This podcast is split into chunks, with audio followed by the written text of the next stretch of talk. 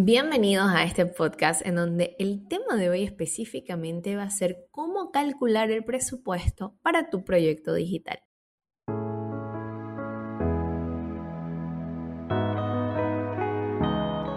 El mundo digital nos ha traído increíbles oportunidades. Escalar un negocio no es un tema de suerte o de casualidad. Escalar un negocio va de diseñar, desarrollar e implementar procesos coherentes, ágiles y que permitan a través de las herramientas adecuadas disminuir costos, mejorar la operación y aumentar las oportunidades.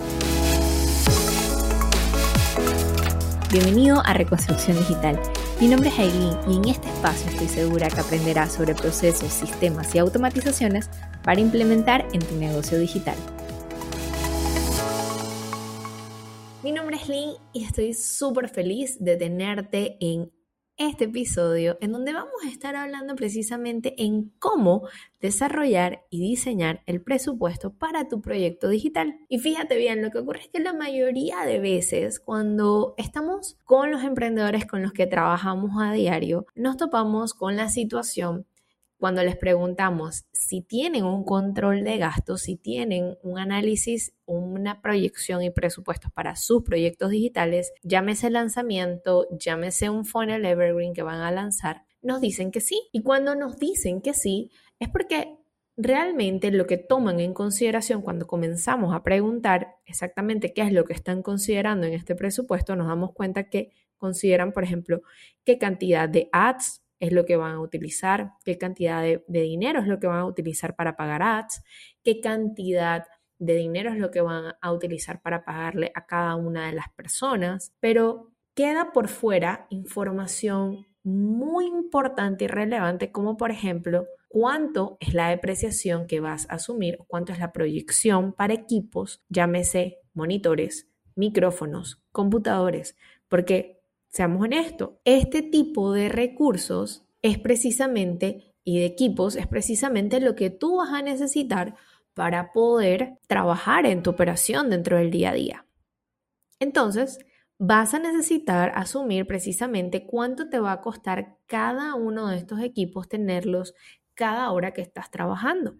Porque si no lo estás considerando, pues vas a estar perdiendo dinero porque en algún momento cuando ese equipo se vaya a dañar, se vaya a deteriorar, no lo puedas utilizar, vas a tener que alquilar o comprar otro equipo y no vas a tener asumido absolutamente ningún fondo que te permita hacerle frente a esta situación. Otro de los casos con los que nos topamos muy, muy seguido con los emprendedores digitales es que no asumen dentro de sus presupuestos costos administrativos como por ejemplo la luz, el agua, el teléfono, el internet, porque asumen que por estar trabajando desde sus casas, este tipo de servicios no lo van a necesitar.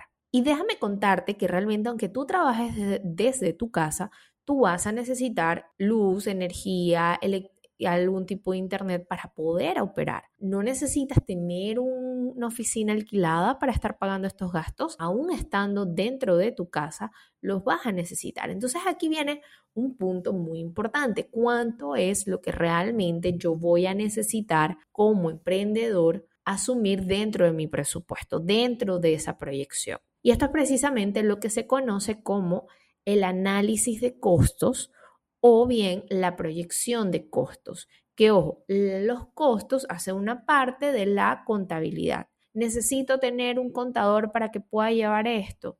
Sí, pero también es algo que debe de hacer y debe de apropiarse el líder y el director del proyecto, porque precisamente es el director del proyecto quien tiene que tener total control de los costos y de los plazos. Entonces, cuando definimos costos, cuando definimos proyección, cuando definimos precisamente ese presupuesto cuánto es lo que nos va a costar ese, ese proyecto, tenemos que tener dos tipos de costos asociados. Número uno, el costo directo, que va a ser todo lo que nos va a costar directamente ejecutar la actividad. O sea, eso es lo que va a costar exactamente toda la mano de obra y todo el equipo que está directamente relacionado. Vamos a hablar de un lanzamiento. ¿Cuánto nos va a costar hacer un lanzamiento? Ok, entonces aquí ya tenemos que incluir la mano de obra del diseñador, la mano de obra del trafficker, la mano de obra del copy, la mano de obra del estratega, la mano de obra del creativo, del editor de video, del editor de, del community, absolutamente todas las personas que van a estar directamente relacionadas con el proyecto. Después de esto tenemos que considerar precisamente cuánto va a ser el costo de los equipos, los recursos y los insumos que vamos a necesitar de manera directa. O sea, si necesitamos trasladarnos hasta un lugar para poder crear grabaciones o filmaciones específicamente para ese lanzamiento o necesitamos alquilar un espacio, un coworking para el lanzamiento, entonces eso lo tenemos que asumir dentro de nuestros costos directos. También dentro de los costos directos es importante que puedas asumir precisamente la depreciación de los equipos que vas a estar utilizando. Una vez tienes estos costos asociados, mi recomendación es que puedas definir los costos directos unitarios por cada actividad que hace parte de tu proyecto. O sea, si mi proyecto es lanzamiento de un infoproducto, entonces yo tengo que definir cuáles son cada una de las actividades que yo voy a tener voy a estar desarrollando dentro de este lanzamiento. O sea, cómo, cuáles van a ser, por ejemplo, la estructuración del avatar y definición de ese prospecto, el desarrollo de lo que va a ser toda la parte del funnel, diseño y desarrollo del funnel, la creación de contenido, el desarrollo de la información que vamos a estar subiendo a la plataforma educativa. Cada una de estas actividades yo, la voy a segmentar y a cada una de ellas yo le voy a definir cuáles van a ser las personas que van a estar trabajando en cada una de ellas, cuáles van a ser los recursos, cuáles van a ser los insumos o los equipos que voy a requerir. Una vez ya tengo esto definido, el siguiente paso es definir los costos indirectos, o sea, todo aquello que yo necesito para poder desarrollar la actividad, pero que va a estar indirectamente relacionado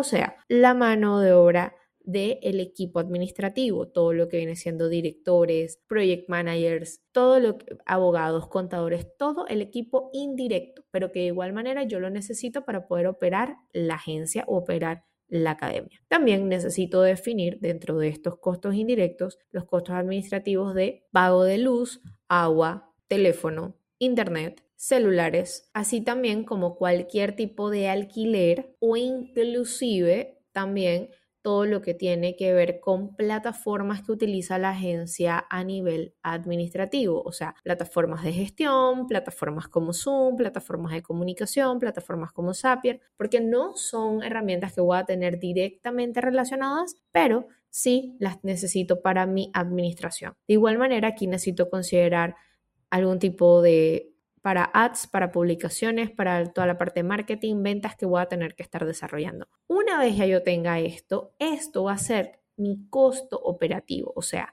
lo que sea la sumatoria del costo directo más el costo indirecto es lo mínimo que va a tener que costar el servicio. Y aquí no estamos incluyendo, ojo, importante esto, aquí todavía no estamos incluyendo lo que es la utilidad, aquí es solamente el costo operativo, o sea, si tu servicio lo cobras por menos de lo que a ti te genera la sumatoria de tu costo directo más tu costo indirecto, significa que estás en pérdidas. estás en números rojos y lamento decirte que estás dejando perder dinero.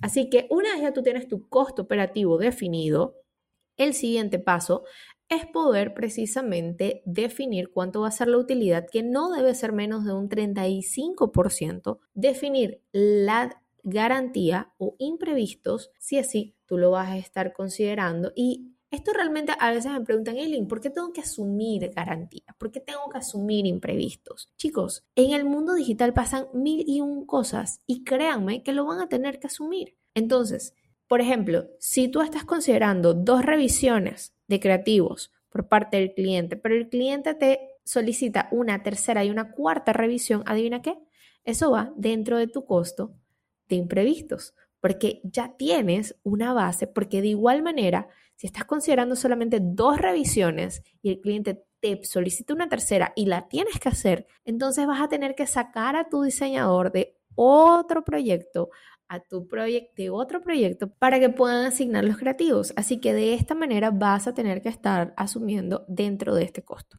Luego que tienes esto definido, el siguiente paso es poder también colocar lo que sería el pago de impuestos y el pago de transacciones. cuánto es lo que se va a estar llevando las plataformas en las cuales vas a estar realizando transacciones y cuánto va a ser el costo del pago de impuestos que vas a tener que estar colocando. De aquí es en donde va a salir el costo de venta. Eileen, pero es que yo aporto muchísimo valor, realmente mi producto es un producto que cuesta un poco más. Entonces aquí ya es en donde la parte de las utilidades tú la vas a poder comenzar a aumentar ya por valor percibido y por valor entregado. Pero es muy importante que como base sí puedas tener un costo operativo real acorde precisamente a cómo se encuentra la rentabilidad y las necesidades reales de tu negocio. Si tú no lo asumes así, vas a estar perdiendo dinero porque vas a estar cobrando por debajo de lo que realmente está costando tu operación. Así que recuerda que si este tipo de información te fue valiosa, es algo que realmente te va a funcionar dentro de tu negocio digital, recuerda compartirlo con otros emprendedores digitales que también necesitan comenzar a estructurar y organizar sus procesos y sus sistemas. Nos vemos en un próximo episodio de este podcast Reconstrucción Digital.